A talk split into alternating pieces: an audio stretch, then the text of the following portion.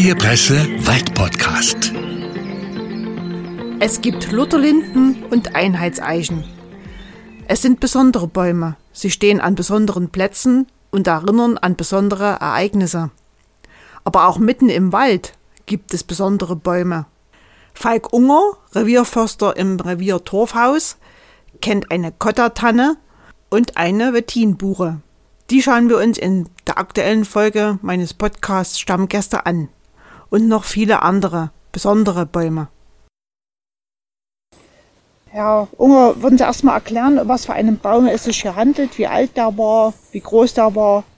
Wir stehen hier gerade an der ehemaligen Kottertanne. Das war eine Tanne, die war damals äh, um 1980 war das die größte Tanne Sachsens. Sie hatte eine Höhe von über 40 Metern, war auf Brusthöhe, glaube ich, 1,37 Meter im Durchmesser und hatte damit dann rechnerisch ein Vorratsvolumen von 25 Festmetern Holz. Das war natürlich ein ganz schöner Kavenzmann von Baum. Und wenn man sieht, was da heute noch davon übrig geblieben ist, ich meine, gut, er liegt jetzt schon über 30 Jahre hier man sieht immer noch, dass es ein stattlicher Baum war, aber von seiner ursprünglichen Pracht ist natürlich nicht mehr so viel geblieben. Hatte ich ja am Anfang gesagt, es soll um besondere Bäume gehen.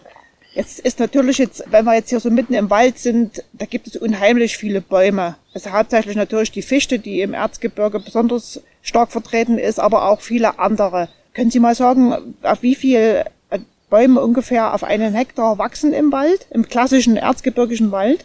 Das lässt sich jetzt gar nicht so einfach sagen. Es kommt eben darauf an, ob der Wald mehrschichtig oder einschichtig ist, ob es sich um ein Altholz handelt oder ob es eine jüngere Kultur ist. Und es können in einem Altholz, in dem noch keine Verjüngung drunter stünde, können das wenige hunderte Exemplare sein.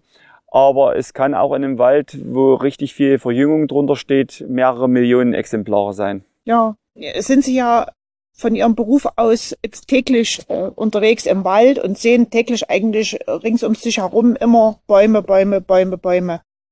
Haben Sie dann trotzdem einen Blick für besondere Bäume und was sind das aus Ihrer Sicht die besonderen Bäume? Ja, das liegt immer im Auge des Betrachters. Also jeder sieht was anderes als besonders. Und natürlich sieht man auch, wenn man ständig mit Bäumen zu tun hat, noch Besonderheiten. Vielleicht gerade dann. Für manch andere Leute ist ein Baum einfach nur ein Baum, aber wenn man sich mit Bäumen beschäftigt und auch ständig mit Bäumen zu tun hat, dann fällt einem was auf. Und die Frage ist aber, wie gesagt, es liegt im Auge des Betrachters, was man als besonders empfindet. Wir sind eben an die Kotta-Tanne gegangen, weil das der größte Baum Sachsens war oder die größte Tanne Sachsens. Damit ist das ja erst einmal von der Warte her was Besonderes. Aber auch andere Bäume haben ihre Besonderheiten, die muss man einfach nur sehen. Manchmal ist es eine ausgeprägte Wurzel, die einem auffällt oder eine, eine Knolle oder eine Wuchsform, die anders ist, als es eigentlich die Norm wäre. Und das sind dann so Besonderheiten, die einem trotzdem immer wieder auffallen. Ja. Jetzt hat die äh, Tanne ja hier diesen besonderen Namen Kotta-Tanne. Wo hatten die denn her? Es wurde eigentlich gesagt, dass sie den Namen gekriegt hat von Heinrich Kotta, also zu seinen Ehren. Aber da sie äh, 280 Jahre alt gewesen sein soll, wird es mit dem Geburtsjahr vom Heinrich Kotta nicht aufgehen. Er ist etwas später geboren, aber es kann durchaus sein, weil das damals ja auch schon ein recht stattliches Exemplar war, dass man ihm zu Ehren dann diese Tanne Heinrich Kotta Tanne äh, genannt hat.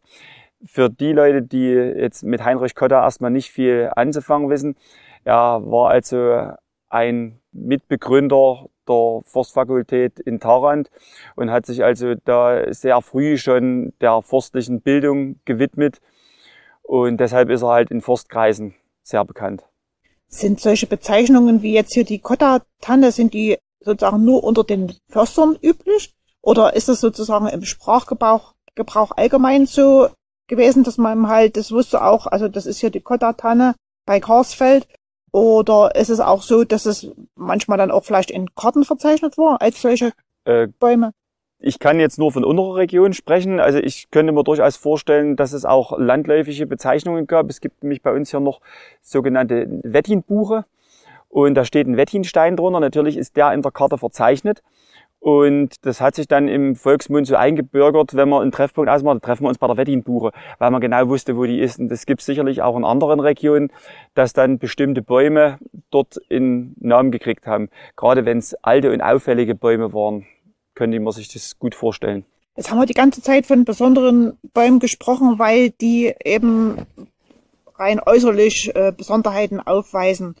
Ihr könnt euch mir auch vorstellen, es gibt bestimmt auch Bäume, die mit ihren Eigenschaften eben besonders sind und mit dem, was aus ihnen mal werden soll. Also wenn jetzt irgendwie vielleicht, ich sage jetzt mal, ich weiß das zum Beispiel vom Musikinstrumentenbau, dass die sich ja auch besondere Bäume heraussuchen, um dann eben ein Instrument zu werden.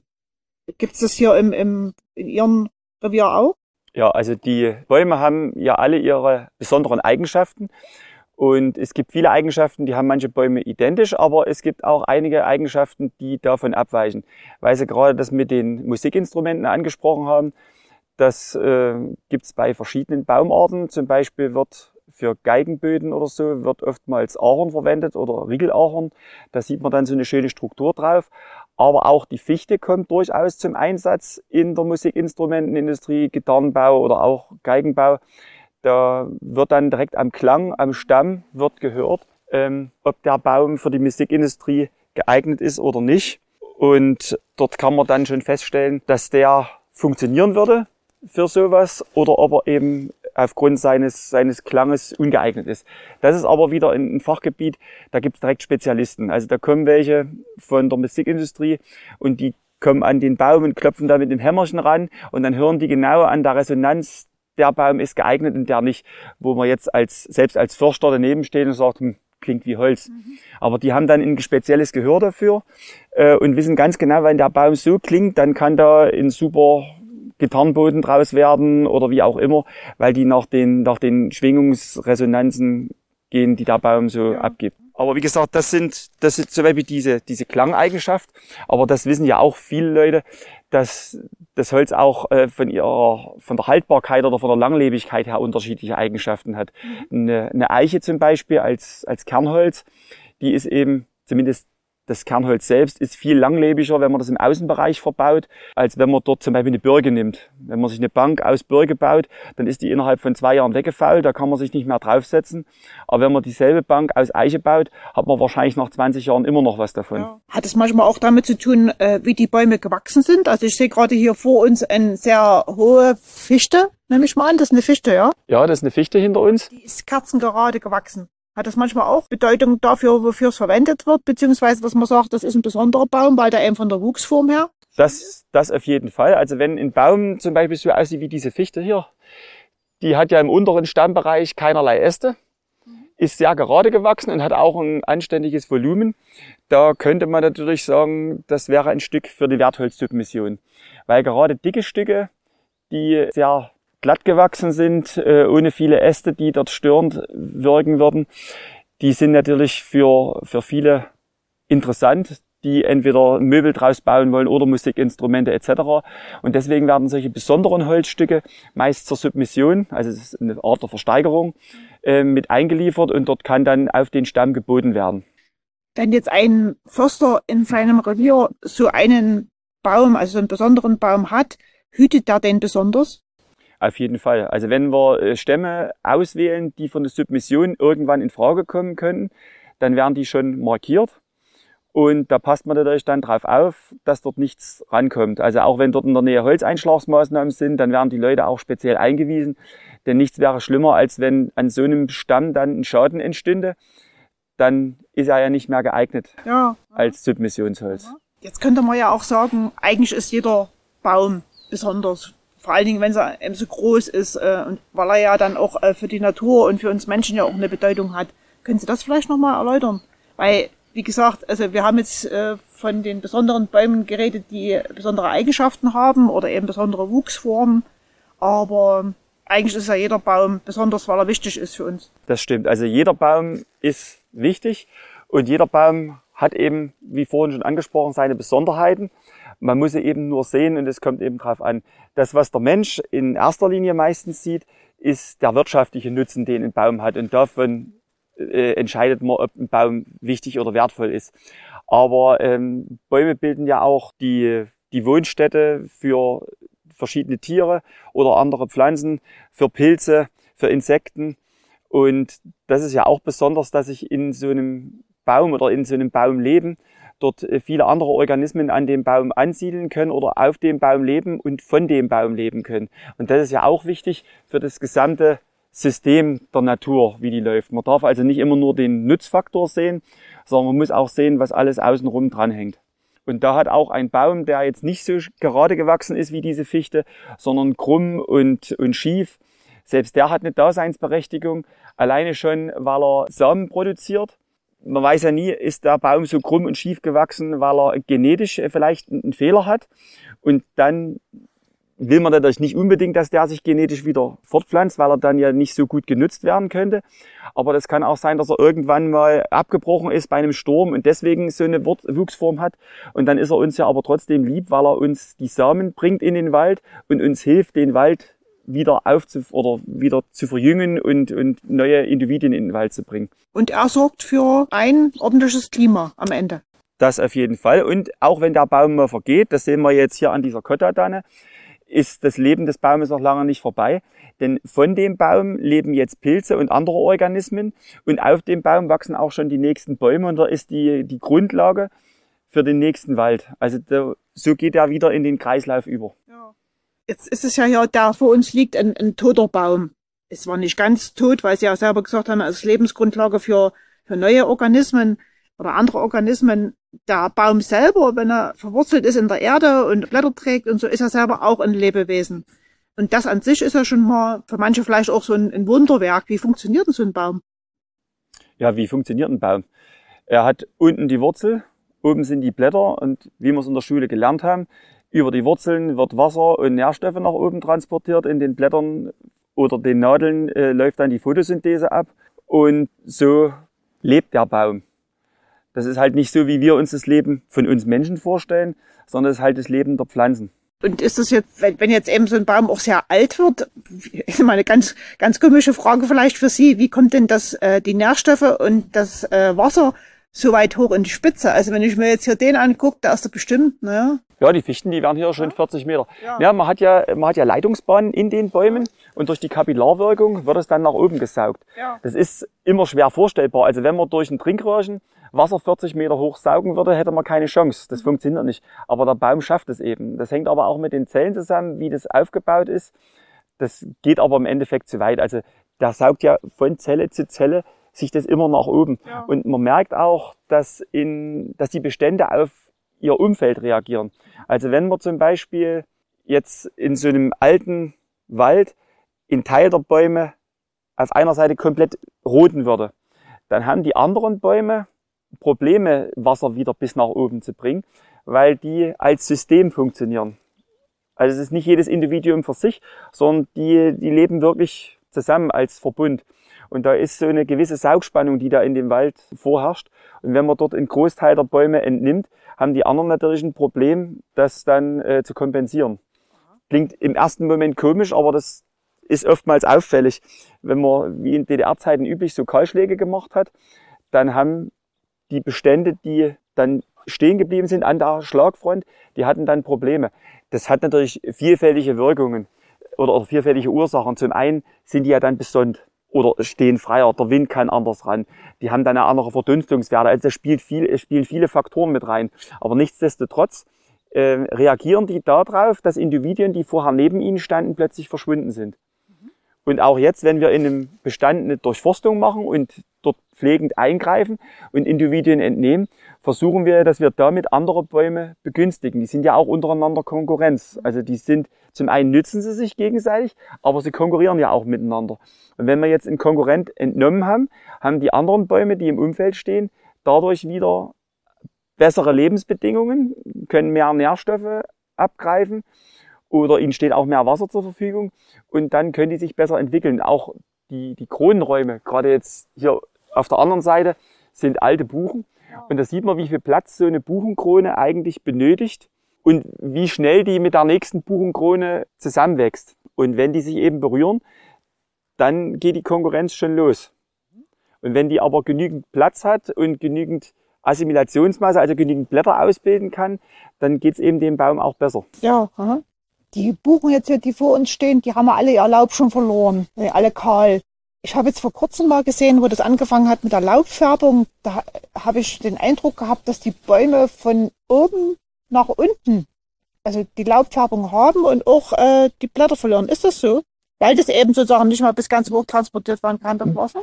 Könnte jetzt damit zusammenhängen, ähm, ist aber sicherlich auch nicht bei jedem gleich. Das hängt sicherlich damit zusammen, wo der Baum steht, wie er steht. Der eine wird schlagartig komplett gelb, bei dem anderen, der fängt es auf der einen Seite an, bei dem anderen fängt es oben an. Äh, man sieht ja auch manchmal äh, diverse Ahorner, die dann so noch ins Rote schlagen, dass sie bestimmte Bereiche erstmal rot haben und der Rest ist aber noch grün. Aber das müsste man mal, könnte man genauer untersuchen oder beobachten. Aber das kann durchaus auch damit zusammenhängen, wie, die Wasser, wie der Wassertransport funktioniert. Es ist ja aber auch so, dass der Baum im Herbst dann generell runterfährt, weil ja der Winter vor der Tür steht und dann anfängt, dort die Photosynthese einzustellen in den Blättern und es langsam einfährt und dann werden die Blätter abgetrennt und fallen zu Boden. Ist es bei Nadelbäumen auch so? Weil die behalten ja ihre Nadeln, aber die fahren die auch ihre, ihr Zyklus sozusagen runter oder ihren Stoffwechsel? Ja, der wird auch runtergefahren. Das sieht man ganz deutlich, wenn man einen Baum gefällt hat, bilden sich ja Jahrringe im Baum. Man hat also Frühholz und Spätholz. Das Spätholz ist meist dunkler und da sieht man ganz genau, im, das Frühholz ist diese etwas breitere Zone und dann hat man diesen ganz schmalen Spätholzstreifen. Das ist dann im Prinzip der Jahresverlauf. Also im Frühjahr, wo richtig Zuwachs kommt, wo der Baum anständig produziert, da ist es eben dicker und aufs Jahresende wird es dann runtergefahren und dann hat man diese Abgrenzung. Und da hat er dann auch seine Winterruhe. Und die Nadelbäume, es sind ja nicht alle Nadelbäume, die ihre Nadeln behalten. Die Lerche, die verliert sie ja zum Beispiel genauso. Und bei den anderen Nadelbäumen, wenn wir jetzt hier zum Beispiel die Fichte ansehen, die behält mehrere Nadeljahrgänge. Aber irgendwann fangen die Nadeln auch an abzufallen. Also meistens, wenn sie mehrere Jahre am Baum waren, werden sie auch dann abgestoßen und es kommt ja jedes Jahr, kommt ja ein neuer Trieb außen wieder ran, wo wieder neue Nadeln ranwachsen. Und man sagt gerade bei der Fichte, sechs, acht oder manchmal auch noch mehr Nadeljahrgänge können durchaus an einem Baum sein, das kann man auszählen. Und äh, wir hatten ja jetzt im Oktober dieses besonders warme und auch trockene Wetter. Hat das irgendwas mit den Bäumen gemacht? Also Trockenheit, wie wir sie vor allen Dingen jetzt im, im Sommer hatten, die ist nie gut für Bäume. Also es ist immer besser, wenn das alles ausgeglichen ist über den Jahresverlauf, weil äh, Trockenheit bedeutet immer Stress für die Bäume. Und das muss man einfach sehen, was das in der nächsten Zukunft bringt. Das sieht man nicht immer gleich. Also wenn ein Baum zu lange Trockenheit ausgesetzt worden ist, dann stirbt er ab. Und wenn er aber doch noch irgendwoher Wasser organisieren konnte, versucht er natürlich zu überleben. Er leidet darunter und man muss einfach sehen, wie sich in Zukunft das Ganze entwickelt. Die Bäume sind natürlich dann auch geschwächter und sind anfälliger für Krankheiten, für Pilze etc. Und man sieht ja, was in den letzten Jahren passiert ist. Durch diese trockenen Jahre hatten wir immer sehr viele Probleme durch den oder mit dem Burgenkäfer, dass er eben leichtes Spiel mit den Bäumen hatte. Sie konnten sich aufgrund dieses Stre dieser Stresssituation, dieser Trockenheit, konnten sie sich nicht entsprechend wehren. Normalerweise, wenn ein Baum schön im Saft steht und genügend Wasser hat, dann bildet er Harz. Und sobald ein Käfer sich durch seine Rinde bohrt, dann produziert der Baum drinnen Harz und der Käfer, der verklebt eigentlich dann und hat fast keine Chance, den Baum äh, zu schädigen. Es sei denn, es greifen zu viele Käfer gleichzeitig an. Aber da hat der Baum einen Abwehrmechanismus. Wenn aber nicht genug Wasser zur Verfügung steht, dann kann der Baum sich natürlich nicht so gegen diesen Angriff wehren. Und wenn er Pech hat, verliert er das und geht dann daran zugrunde. Mhm. Und der Käfer vermehrt sich in dem Baum dann wieder oder unter der Rinde des Baumes äh, massenhaft und kann dann dort zu einer Kalamität ausarten, wie wir es in den letzten Jahren immer wieder gesehen haben. Würden Sie das trotzdem auch das, das Urteil teilen oder die Einschätzung, dass eben dieser Oktober besonders warm war und hätten Sie sich auch durchaus äh, mehr Wasser gewünscht als Förster? Also Wasser hat man zum Glück noch einiges gekriegt, zumindest hier oben im Erzgebirgskamm gab es äh, sehr viel Niederschlag noch, aber er war eben ungerecht verteilt übers Jahr. Wir hatten eben diese Trockenphasen und dann wieder diese nassen Phasen. Und ja, äh, der Oktober, der war jetzt sehr warm. ich weiß nicht, wann ich das letzte Mal so warme Oktober erlebt hatte. Also ähnlich warm hatte ich auch schon mal. Da war ich selbst im Oktober noch baden. Aber das, darauf müssen wir uns wahrscheinlich einstellen die nächsten Jahre. Dass es immer mehr zu Extremsituationen kommt. Und wenn man das jetzt betrachtet, die letzten Jahre, es hat ja ein Superlativ das nächste gejagt. Es war die meisten Niederschläge, die längste Trockenheit, es ist immer wieder irgendwas, die tiefste Temperatur, die höchste Temperatur, der, der wärmste Herbst. Es ist, ist immer wieder die Superlative der nächsten Jahre, das wird immer wieder übertroffen werden. Wo man das von, von früher, also wenn ich an meine Kindheit zurückdenke, war das, hatte man zumindest das Gefühl, dass das gleichmäßiger lief. Und man merkt es jetzt auch hier bei uns im Erzgebirge, dass ja der Schnee nicht mehr in der Menge vorhanden ist, wie das früher war. Wenn ich an meine Kindheit denke, was wir als Kinder Schnee schippen mussten und welche Schneeberge wir dort bewegt haben und wie wir Schneehütten und Schneemänner bauen konnten. Und jetzt, wenn man mit den Kindern einen Schneemann oder eine Schneehöhle bauen will, dann muss man warten, dass es gerade passt, muss möglichst viel Schnee noch zusammenkriegen. Es ist nicht mehr das, wie man es kennt. Ja. Das heißt aber nicht, dass es nicht plötzlich wieder mal einen Winter gibt mit extrem viel Schneefall. Das kann durchaus passieren. Kommen wir nochmal zurück zum eigentlichen Thema, besondere Bäume. Eine Besonderheit ist ja bestimmt auch, dass Bäume, einige Bäume sehr alt werden können. Gibt's da auch irgendwie sowas, sag ich mal, wie den Methusalem irgendwie so hier im, im Forstbezirk, wo Sie sagen, das ist mit der älteste? Wie alt kann überhaupt ein Baum werden? Gibt's da eine Obergrenze? Also es gibt äh, eine Obergrenze gibt's immer für alles. Also nichts ist unendlich auf dieser Welt. Aber das hängt eben davon ab, welcher Baum das ist. Wenn man jetzt mal aus unseren deutschen Wäldern rausschaut und nach Amerika schaut, die Riesenmammutbäume, die sind, werden und sind auch wesentlich älter wie alles, was wir hier bei uns haben. Also man gehört so um die 1000 Jahre können die werden. Ne? Genau, ja. und da, da sieht man erstmal, wie, wie klein so ein Mensch ist. Aber hier bei uns, so 300, 400 Jahre ist im Prinzip auch kein Problem, wenn man den Baum denn so alt werden lässt. Aber man sieht es auch bei den Buchen. Je älter sie werden, umso anfälliger werden sie. Es kommen dann die Pilze dazu und dann altern die mit Würde und gehen auch irgendwann ein. Das hängt eben davon ab, welcher Baum das ist. Also die Eichen zum Beispiel, die werden auch viel älter, die werden auch 500 oder 1000 Jahre alt. Wenn man zum Beispiel an die Ivenacker Eichen denkt. Wer es schon mal gesehen hat, ist also die? Ivenacker Eichen. Ja, ist unter Forstleuten ist das ein, ein Begriff.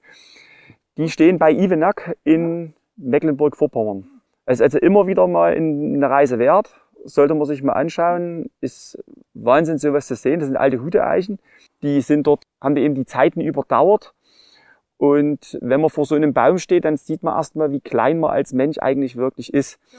Wenn man sonst immer durch Wälder äh, streicht, wo die Bäume vielleicht 80 Zentimeter dick werden, und dann steht man dort vor so einem mehrere Meter dicken Baum, das ist dann schon erstmal ein anderes Gefühl. Ja. Was mich auch immer fasziniert, ist eigentlich, äh, wenn Bäume jetzt manchmal auch so gespalten sind oder dann vielleicht auch ein Teil von ihnen wegbricht, dass dann der Rest des Baumes immer noch austreibt. Also der hat dann wieder neue Triebe, neue Äste, kleine Äste. Ja, also solange, solange die Rinde noch eine Verbindung hat, ist der Baum noch nicht tot. Wozu eine Verbindung? Zur Krone. Also Wurzel und Krone müssen immer noch irgendwie verbunden sein. Sobald diese Verbindung abreißt, dann ist im Prinzip auch das Todesurteil äh, des Baumes gefällt. Das ist ja auch der Grund, warum die meisten Fichten mit dem Käferbefall nicht klarkommen, weil der frisst im Prinzip die Leitungsbahn in der Rinde ab und wenn sehr viele Käfer zusammenkommen, der Name Buchdrucker sagt ja, das Frostbild sieht aus wie ein aufgeschlagenes Buch. Man hat also in der Mitte diesen Muttergang und nach links und rechts gehen die Larvengänge ab und diese Larvengänge zur Seite hingefressen, die durchtrennen diese ganzen Leitungsbahnen. Und wenn jetzt mehrere Frostbilder sich überdecken, oberhalb und seitlich versetzt, dann passiert halt, dass irgendwann alle Leitungsbahnen abgetrennt sind. Und dann funktioniert eben der Stoffaustausch nicht, ja. Austausch nicht ja, mehr. Aha. Und dann ist es vorbei. Aber da reagieren eben auch wieder unterschiedliche Bäume unterschiedlich. Äh, wenn man zum Beispiel eine Fichte, eine junge Fichte unten abschneidet, dann war's das wenn man ein Laubholz unten abschneidet, zum Beispiel eine Weide oder ein Ahorn, dann wird man merken, dass der Baum noch lange nicht tot ist. Dann treibt der unten am Stock wieder aus, sogenannte Stockausschläge. Und schwuppdiwupp steht im Jahr drauf wieder dort ein kleiner Baum, der aus der Wurzel des alten Baumes natürlich schöpft. Und das geht rasend schnell, wie der wächst. Die haben dort enorme Zuwächse. Weil die aus einer alten Wurzel. Weil die aus der, also das Wurzelsystem von dem alten Baum ist ja wesentlich größer, wie das, was der kleine Baum eigentlich bräuchte. Und wenn der dort jetzt wieder austreibt, steht ihm genügend Nährstoffe zur Verfügung, der wird also gut versorgt. Und da treibt er auch nicht nur einmal aus, sondern treibt an vielen Stellen aus. Ja. Oder auch das Überwallen von Verletzungen. Manche Bäume können das eben besser als andere. Wie, heißt das? Überwallen. Also wenn, Überwallen. wenn zum Beispiel ein Baum einen Rindenschaden hat, bei Straßenbäumen sieht man es oft. Es wurde mal mit einem Auto an einen Straßenbaum gefahren, ist ein Stück Rinde abgeplatzt. Und dann kann man aufpassen, wie der Baum Jahr für Jahr versucht, diese Stelle mit Rinde wieder zuwachsen zu lassen. Und es bildet sich so eine richtige Wulst. Und ja, wie wenn, wie wenn sich eine, eine Welle oder so eine, wie ein Gletscher, der dann sich drüber schiebt. Und dann wird diese Stelle langsam zugedrückt, bis die von beiden Seiten passiert ist, bis sich die Rinde dann in der Mitte berührt. Dann hat man zwar unten drunter noch die Verletzung, wenn man den Baum dann abschneidet, dann kann man diese Verletzung noch sehen und auch wie der Baum das äh, geschafft hat, diese Stelle zu überwachsen. Aber dann schließt er diese Wunde wieder und dann kann dort eben nichts eindringen. Ja. Aber manchmal schafft er es eben nicht schnell genug und dann ist eben doch der Pilz schon eingedrungen und der Baum fault dann von innen heraus. Es gibt ja auch manche äh, Bäume, die haben an ihren Stämmen solche, solche Auswüchse, also solche Knarze wie der hier Ja. vor uns. Was ist das? diverse Knollen oder Wucherungen. Das passiert eigentlich wie beim Menschen. Der eine hat halt eine knolligere Nase oder der andere hat mal eine Warze oder irgendwas. Das sind halt einfach Auswüchse, die dann dort bei der Zellteilung passieren und da kann sich, wie gesagt, unterschiedliche Sachen bilden. Ist ja erst nicht krank, der Baum. Also das ist, das ist nicht in, in dem Maße krank, dass der Baum daran zugrunde gehen würde. Das ist ja ein ganz normales Gewebe. Aber es ist jetzt aus wirtschaftlicher Sicht, aus der Nutzungssicht heraus, würde man natürlich sagen, ja, der Baum ist krank, weil man den nicht so verarbeiten kann wie normal, weil diese Stelle, die sieht ja auf einem Brett dann anders aus. Aber da gibt's eben auch wieder Leute, die sehen das Besondere darin und die suchen gerade solche Bäume, um mit diesen Maserknollen etc. wieder was Spezielles zu machen. Drechsler oder Bildhauer oder andere Künstler, die dann in dem Baum was sehen, was ein anderer in dem Moment erstmal nicht gesehen hat. Nochmal zurück zu dem jetzt, da vor uns steht, diese Kerzen gerade gewachsener. Was müssen da für Bedingungen stimmen, damit das so wird? Also, dass das so groß wird, dick wird. Also damit er, damit er groß und dick wird, muss er erstmal die Chance haben, dass er so alt werden kann. So, und wenn er Pech hat, fällt er irgendwann einer Pflegemaßnahme zum Opfer, weil ein Bestandesmitglied, was neben ihm stand, in dem Moment besser aussah und äh, besseren wirtschaftlichen Erfolg versprochen hätte. Aber wenn, wenn alles optimal läuft, wenn er nicht vom Sturm gebrochen wird, wenn er nicht vom Käfer angefallen wird, wenn der Schnee nicht die Krone runterbricht, wenn wirklich das ganze Leben optimal durchläuft und er Glück hat, dann kann er eben auch so groß werden. Und dementsprechend auch so alt. Und da spielt natürlich auch wieder die Gemeinschaft in eine Rolle. Der ist ja nicht alleine aufgewachsen. Also wenn der Baum alleine auf weiter Flur stehen würde, würde er niemals so hoch werden wie der.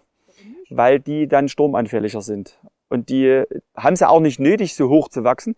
Der Baum strebt ja nach oben, weil er aus dem Bestand raus will, weil er sich Vorteile verschaffen will, indem er nach oben wächst. Wenn ein Baum ganz alleine steht, auf einem Feld, dann wird er einfach nicht so hoch, weil das Bedürfnis ja gar nicht da ist, so weit nach oben zu wachsen. Er kann ja auch seine Äste und seine Assimilationsmasse weiter unten bilden. Also selbst eine Fichte auf einer Freifläche wird anders wachsen wie eine Fichte im Bestand. Aha. Aber was jetzt den Waldboden betrifft, das spielt dann keine Rolle. Also ich tu das immer vergleichen jetzt sozusagen mit, mit einem Gartenboden, wo ich dafür sorgen muss, wenn meine Pflanze schön wachsen soll, dann muss der Boden auch ordentlich sein. Da muss auch äh, gewässert werden, da braucht man manchmal vielleicht auch Dünger. Also das hat dann für das Wachstum des, des Baumes nicht so die große Bedeutung. Doch auch, also je besser der Boden, umso schneller kann der Baum wachsen. Das heißt aber im Umkehrschluss nicht, dass das dann besseres Holz ist, weil das Holz ist ja stabiler, wenn wir einen ganz engen Jahrringaufbau haben. Also möglichst immer nur ein, zwei Millimeter dick. Also langsam wachsen. Wenn die Bäume langsam wachsen, dann ist das Holz viel widerstandsfähiger und härter, als wenn ein Baum optimale Bedingungen hat und dort ganz schnell wachsen kann. Das sieht man ja zum Beispiel, heutzutage wird einiges an Möbeln schon aus Plantagenholz hergestellt. Und wenn man dann einen Stuhl hat, und die Sitzfläche äh, ist zwei Zentimeter dick und die besteht gerade mal aus zwei Jahrringen, dann kann man sich auch vorstellen, was das für eine Stabilität hat. Also da ist nicht viel da. Wogegen, wenn man jetzt einen Baum nehmen würde, der irgendwo abgelegen in einer Felsschlucht gewachsen ist, wenig Nährstoffe hatte und sich dort hunderte Jahre, sage ich mal, äh, gequält will ich mal nicht sagen, aber der sich dort hundert Jahre behaupten musste und hat sich äh, dort durchgekämpft und der dann einen Jahrringaufbau hat, wo ich, wo du mit der Lupe zählen musst, wie die Jahrringe sind. Das Holz, das ist hart wie Eisen. Hat mein Opa mal eine Geschichte erzählt. Er musste früher mit der Strohsäge mal einen Baum wegschneiden und da hat er gedacht, Mensch, ist die Säge stumpf, ist irgendwas hier nicht in Ordnung. Und als sie den dann weg hatten, haben sie gesehen, was war. Der ist ganz, ganz langsam gewachsen und hatte eben demzufolge viel härteres Holz, als sie das ursprünglich erwartet hatten von dem Baum.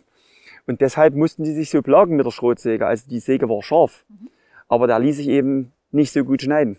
Was war denn Ihr Großvater von Beruf? Mein Großvater war auch Förster. Der hat als Waldarbeiter angefangen, hat dann studiert und ist dann auch Förster geworden. Also es ist Generation. Ja, bei mir schon. Der Vater auch, Ja, der Cousin auch. ja. Also Försterdynastie. Familientradition. Liegt aber auch daran, äh, wenn man sein Leben lang nichts anderes sieht, dann bleibt eigentlich fast nichts anderes übrig. Klar, manche brechen auch aus solchen Traditionen aus, aber ich fand es immer eine schöne Tradition und es stand für mich nie außer Frage, dass ich irgendwas anderes hätte werden wollen. Aber dann kann man ja auch gerade dann solche Geschichten erzählen, ne? Wenn Sie das selber vielleicht sogar von Ihrem Großvater gehört haben, Ja, also Sie das ja auch äh, jetzt nachfolgenden Generationen erzählen. Also solche Geschichten. Ja. Das auf jeden Fall. Und auch jetzt hier schließt sich in dem Fall auch wieder der Kreis. Äh, selbst mein Großvater stand 1980 schon hier, als, der, als die Kottatanne noch stand. Und da gab es einen Bericht über diesen Baum. Und da stand mein Großvater schon da, weil er eben damals hier dieses Revier hatte. ja, 1980, was war das für ein Bericht? Das war in der Forstzeitschrift damals, wurde über diese Tanne berichtet. War bloß ganz kurz, aber da war eben ein Bild mit dazu. Und da steht der Großvater eben mit da. Nochmal zurückzukommen hier auf diese Kotta-Tanne, äh, wie lange die vielleicht brauchen wird, bis von ihr nichts mehr da ist. Also ich glaube, das wird wahrscheinlich ewige Zeiten dauern würden. Also ich denke mal, solange ich noch lebe, wird man auch noch Reste von dem Baum finden, zumindest wenn man weiß, wo der Baum lag.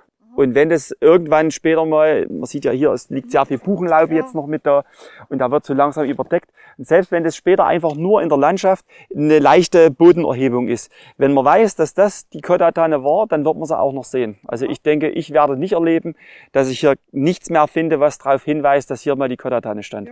Aber äh, das ist ja wahrscheinlich irgendwie auch das bisschen das Schicksal eines Forsters, dass da manche Prozesse in seinem Wald gar nicht bis zum Ende, beziehungsweise von Anfang bis Ende beobachten kann. Ne? Weil wer, wer hat schon das Glück irgendwie, dass er sagt, ich habe dort Bäume gepflanzt und die ernte ich dann auch irgendwann mal. Ich meine, höchstens vielleicht bei Fichten, die schnell wachsen, ist es vielleicht der Fall. Also die dann raus müssen, oh, müssen. Aber dann müssen sie ja.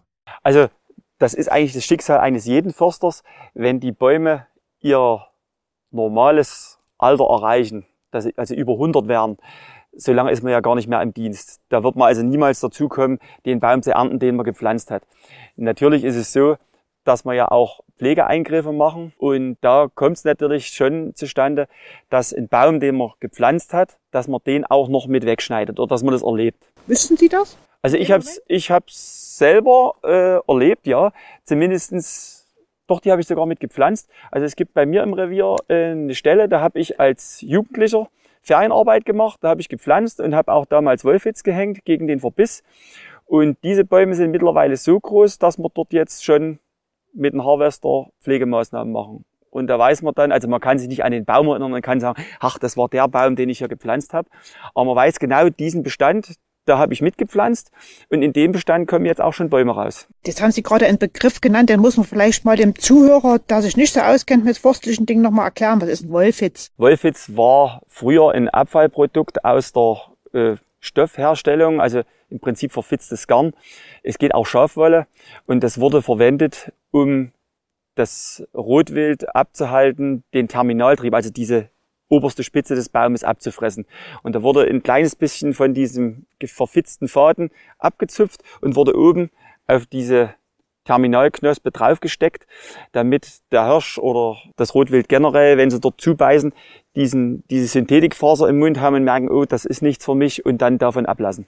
Das mussten die Ferienschüler machen. Das haben wir früher als Ferienarbeit gemacht. Mittlerweile haben wir die Wildbestände entsprechend reduziert, so dass wir das eben nicht mehr machen müssen. Das habe ich nämlich schon lange nicht mehr gesehen. Ja, es ist schon, schon seit Ewigkeiten nicht mehr äh, üblich. Es gab dann eine Zeit lang andere Wildverbissschutzmittel, da wurde eben dann was rangesprüht. Farbe, ne? Mhm. War das Farbe? Ja, das ist, es sah farblich aus, es sah, es sah weiß aus, es sind verschiedene Bestandteile drin, das sind zugelassene Verbissschutzmittel. Und die wurden ausgebaut, aber selbst das brauchen wir jetzt bei uns hier im Forstbezirk auch nicht mehr machen, weil wir die Wildbestände wirklich so weit reduziert haben, dass wir mit Verbiss so gut wie keine Probleme mehr haben. Klar, wenn ein Tier da ist, wird auch irgendwo was verbissen. Es ist ja nur normal, dass sie sich auch von was ernähren müssen, aber es ist nicht mehr so, dass es sich jetzt wirtschaftlich als großer Schaden auswirken würde. Ja. Gut, Herr Unger. Wollen wir noch zum nächsten Baum? Wir können uns noch mal einen anderen Baum anschauen und dort mal gucken. So, jetzt sind wir noch mal ein Stück gefahren und sind jetzt hier an der sogenannten Wettinbuche. Warum heißt die so, Herr Unger? Die wurde gepflanzt zum Angedenken an das Geschlecht der Wettiner. Und das war hier zum Anlass der 800, des 800-jährigen Bestehens. Steht hier auf dem Stein auch drauf, von 1089 bis 1889. Und der Überlieferung nach soll der Baum demzufolge hier mit dem Stein 1889 gesetzt worden sein. Die hat aber auch so, sage ich mal, die Besonderheit, dass sie jetzt sehr von der Wuchsform her sehr Die außergewöhnlich ist sehr außergewöhnlich. Ob das jetzt an der Genetik liegt oder ob das jetzt hier vom Standort bedingt war, dass die sehr astig geworden ist. Aber sie hat eine schöne, eine schöne Form. Also wenn sie im Laub steht, momentan ist ja nichts mehr dran, dann sieht man so eine richtig schöne Eiform der Krone. Aber der, der eigentliche Stamm ist relativ kurz. Die fängt ja schon drei Meter über dem Boden an und verzweigt sich in sehr starke Äste, die alle mit nach oben streben, sodass das anders aussieht, wie man sonst die Buchen kennt, die teilweise 10 oder 15 Meter geraden Schaft nach oben bilden. Wie gesagt, hängt aber auch mit am Standort. Sie stand ja hier am Waldrand, wo sie immer gleich Sonne gekriegt hat von allen Seiten, sodass dort nicht das Bedürfnis war, sich durch die Konkurrenz der anderen nach oben zu drängeln. Was steht hier auf dem Stein drauf? 10, 8, 89, 1089, ja. 89. Warum das? Das sollte ja das Gründungsjahr, oder da sind die Wettiner wahrscheinlich das erste Mal in Erscheinung getreten. Aber die hatte jetzt sozusagen einen Stamm, weil das so aussieht, als ob sie mehrere Nee, die hat nur, zusammengewachsen wären. sie hat nur Einschnürung und wenn man hier rumgeht, sieht man das. Sie hat durch diese, durch diese Äste zieht sich das hier runter zu und da ist die sehr, sehr beulig und sehr unrund geworden vom Wuchsverhalten. Und nach unten gehen die Wurzelanläufe noch zur Seite und da sieht es eben aus, als ob das aus mehreren Stämmen besteht. Es ist aber wirklich nur ein Stamm. Der wird jetzt auch hier so stehen bleiben. Also das sagen Sie, das muss jetzt nicht irgendwie den nächsten 20 Jahren sein, dass der hier weg muss, weil er hat ja hier eigentlich auch keine Gefahr für irgendjemanden oder Also ich sage mal, die Straße ist zum Glück weit genug weg. Er sieht vom Zustand her auch erstmal noch so vital aus, dass er keine Gefahr darstellt, dass man ihn aus Verkehrssicherheitsgründen beseitigen müsste. Und deswegen denke ich mal, dass für die nächsten Jahre hier keinerlei äh, Befürchtung steht, dass die Weddinbuche gefällt werden müsste. Und wissen Sie, ob Leute manchmal auch herkommen, gezielt und sich die anschauen? Ja, da sind durchaus immer mal Leute da. Man sieht auch manchmal, dass ein Blumenstrauß auf dem Stein abgelegt worden ist. Also das, denke ich, ist nach wie vor ein Besuchermagnet, möchte ich es mal nicht nennen. Also es kommen ja keine Völkerwanderungen her. Aber der ein oder andere Wanderer, der das sieht oder manche, die das auch wissen, es gibt ja auch welche, die sich mit solchen Gedenksteinen beschäftigen, die kommen dann auch gezielt hierher. Ja, und der steht nur aber jetzt wirklich in Ihrem Revier. Nee, das Nee, ist auch noch knapp an der Grenze zu meinem Revier. Was ist das für ein Revier jetzt? Das ist auch noch das Revier Karlsfeld, wie auch die Kottertanne. Aha, okay. Und warum, warum wissen Sie das jetzt so äh, genau? Weil das ist ja jetzt eigentlich nicht Ihr Revier. Also wir wildern jetzt sozusagen in einem anderen Revier, um sozusagen äh, besondere Bäume zu finden. Aber wa warum wissen Sie das so genau? Weiß das jeder jetzt bei Ihnen im, im Forstbezirk? Wissen das alle Förster untereinander, wo beim anderen besondere Bäume stehen? Also viele Sachen wissen auch die anderen Kollegen, aber in dem speziellen Fall weiß ich es, weil ich ja ähm, unweit von hier wohne, sind nur wenige hundert Meter entfernt von hier. Zum anderen war das das Revier von meinem Großvater.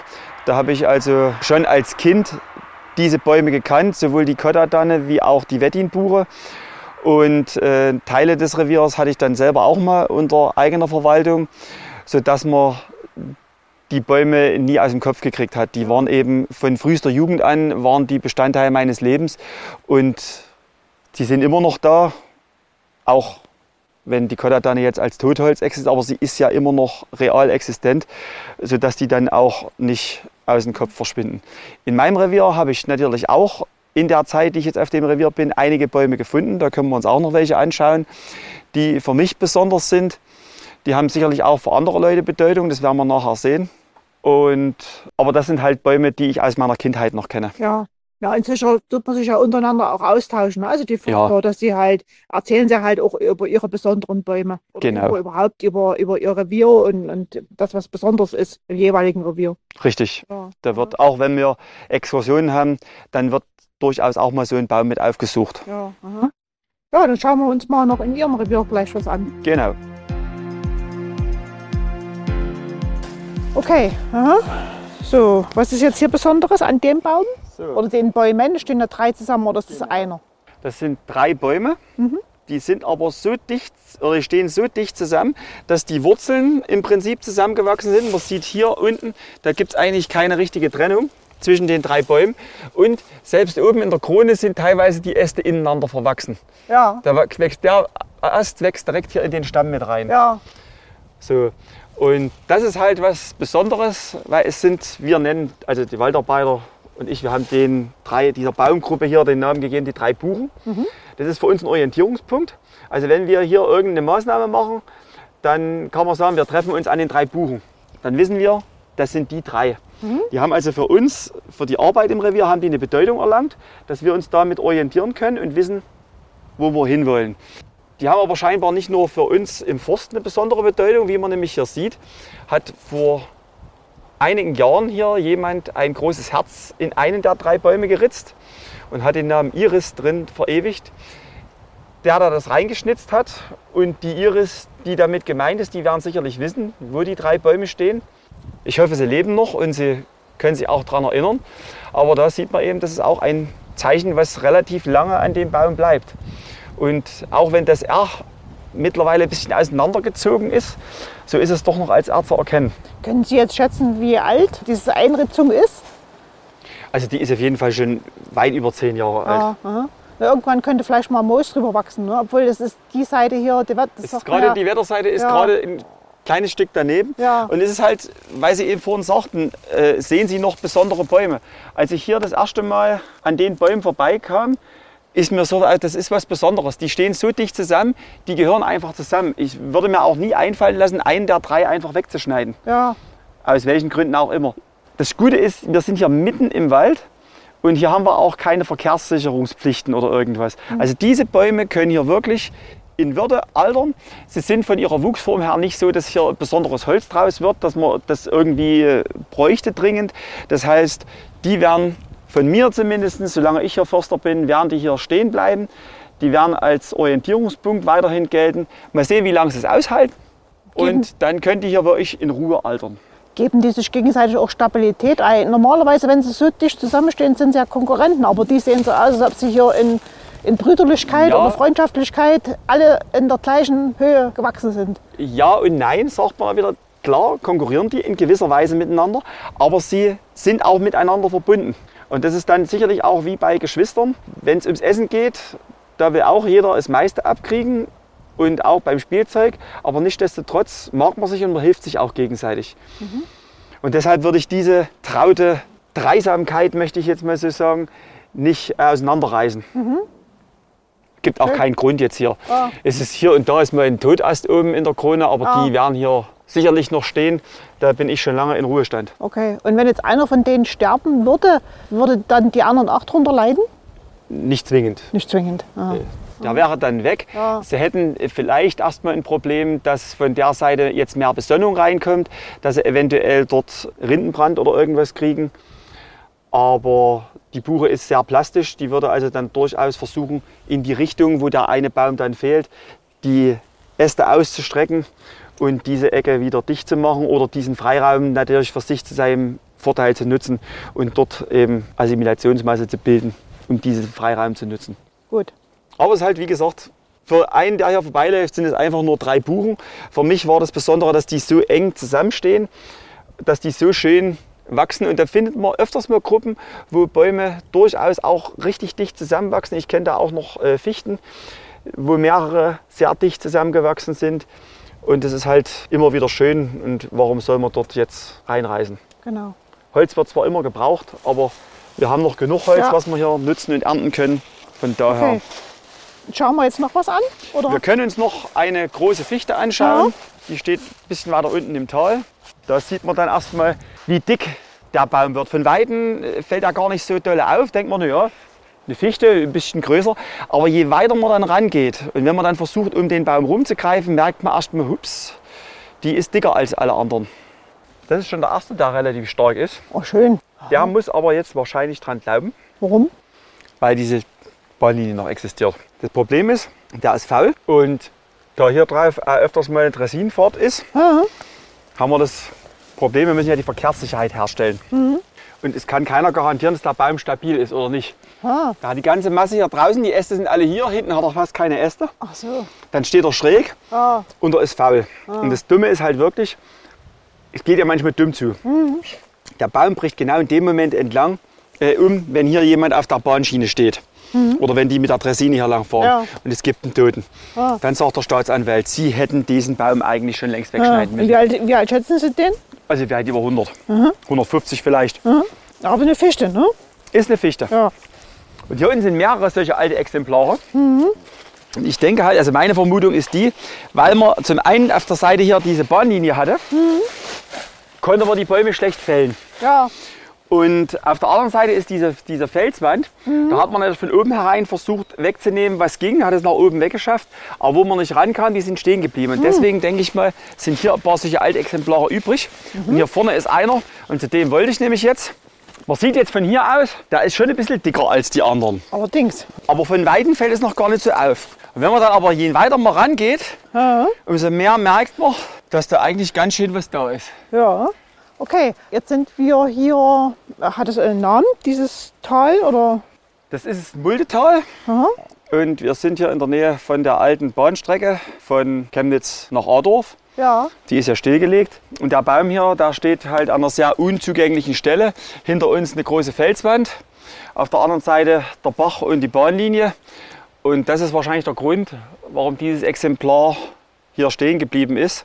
Von weitem fällt er erstmal gar nicht so auf, passt sich oder reiht sich ein in das Bild der übrigen Bäume. Aber je näher man rankommt, umso mehr wird deutlich, dass der doch ein bisschen stärker ist als die anderen, die hier im Umfeld stehen.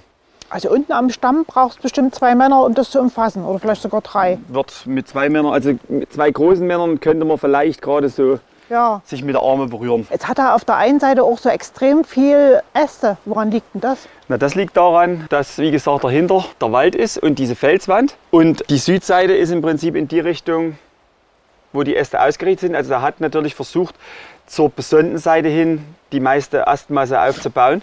Und deshalb ist nach hinten, wo der andere Wald stand, so gut wie nichts da. Aber das sieht jetzt auch aus wie ein, wie ein Behang. Warum ist es jetzt so, dass es bei ihm so, so weit auf dem Boden runterhängt? Ich meine, das ist bei anderen äh, eigentlich nicht so ausgeprägt. Na, das nennt man Astreinigung. Aha. Und der hat halt, weil er ein Randbaum war, eine sehr schlechte Astreinigung gehabt. Die Äste waren auch sehr stark und sind nicht abgestorben. Bei Bäumen, wenn wir uns umdrehen und gucken hier hinten in den Bestand, sieht man ja, sobald die Äste ausdunkeln, wie die Bäume, die direkt dahinter stehen, da sterben die schon frühzeitig ab, schon wenn sie sehr dünn sind. Und die brechen dann einfach runter, sodass dort gar keine Äste mehr dran sind. Aber da der nach draußen immer wieder Sonne hatte, das hängt also mit der Dunkelheit zusammen, äh, immer wieder Sonne hatte auf den Ästen, hatten die nicht die äh, Notwendigkeit, dort abzusterben. So. Und da die nicht die Notwendigkeit hatten, abzusterben, sind die eben immer noch da. Und da hängen die eben bis auf den Boden. Das ist jetzt wie so ein Indianerzelt, Ja, wie ein Tipi. Ah. Und würde da jetzt theoretisch, weil die ja wirklich auf einer Seite, also zur Sonnenseite hin gewachsen sind, irgendwann mal das Gleichgewicht verlieren? Könnte Also- er das verlieren? wenn er irgendwann wegfault unten in der Wurzel und die Wurzel nicht mehr genügend Stabilität hat, ist natürlich klar, das sieht man auch schon eindeutig, da ist ja nicht mehr kerzengerade, da ist ja leicht schräg geneigt, würde er in die Richtung fallen, wo die Masse des Baumes ist. Und die Äste, die bringen noch eine große Masse, dann steht er ja selber schon schräg, also er würde in diese Richtung rausfallen. Und was ist jetzt das Schicksal von dem Baum konkret? Also in Ihrem Revier, wenn Sie sagen, jetzt würden als Revierförster, was wird mit diesem Baum mal geschehen? Das wird so ein Methusalem-Baum werden, hoffe ich zumindest. Ich werde ihn nicht wegschneiden. Wie gesagt, die Äste gehen bis unten. Er ist also rein wirtschaftlich, wäre das ein Zuschussgeschäft. Also wir würden, wenn wir den fällen, müssten wir einen Haufen Aufwand betreiben, um den überhaupt erst zu Boden zu kriegen. Wir müssten den anhängen, damit die Gleise draußen nicht kaputt gehen. Wir hätten Probleme, den hier zu bergen. Und das Holz hat aber aufgrund dieser vielen und vor allen Dingen starken Äste, wenn man hochguckt, das sind ja Äste dabei, die sind ja armstark. Und da ist die Qualität des Holzes eben nicht so gut, weil eben auch so viele Äste auf der Seite sind. Und da wird man für das Holz natürlich nicht so einen unheimlichen Wert erlösen. Und deswegen wird man da drauf zahlen. Also aus wirtschaftlicher Sicht kann der hier uralt werden. Und das hoffe ich einfach. Ich denke mal, er ist schon weit über 150 und er soll hier ruhig noch ein bisschen ein paar Jahre stehen bleiben und soll auch vielen Wanderern, die hier vorbeikommen, in stürmischen Zeiten Schutz bieten vor Regen oder soll ihnen auch mal eine Augenweide sein, dass man sich mal so einen dicken Baum anschauen kann. Ja, okay. Schön wäre es natürlich, das ist immer das, was mich interessieren würde, wenn so ein Exemplar mal berichten könnte, was es im Laufe seines Lebens alles erlebt hat. Denn ich sage mal, Mensch wird keine 150 und vielleicht ist er auch schon 200 oder knapp darüber. Und er könnte uns dann viel mehr Geschichten erzählen, als wir selber Ja, in der Zeit, die wir auf der Erde sind, erlebt haben. aber Sie werden ihn bestimmt im Auge behalten. Ich werde ihn im Auge behalten. Es ist auch hier, Sie sehen es ja, es ist eine schöne Ecke hier. Diese Felswand ist schön. Diese Bäume, die hier noch stehen, sind wunderschön. Ich werde immer mal hergucken, ob es ihm noch gut geht, ob er noch gesund ist oder ob irgendwas ein Schadereignis eingetreten ist, dass es ihm dann nicht mehr so gut geht oder dass er vielleicht ab einem Sturm umbricht. Wir sehen es ja hier, ein paar Meter weiter stand ein ähnlich starker Baum Ja, und den hat ein Sturm geworfen. Das war, glaube ich, nicht mal Kyrill. Der ist irgendwann bei einem anderen Sturm ist der umgefallen und musste dann aufgearbeitet werden. Also es ist nicht sicher, dass er noch ewig alt wird.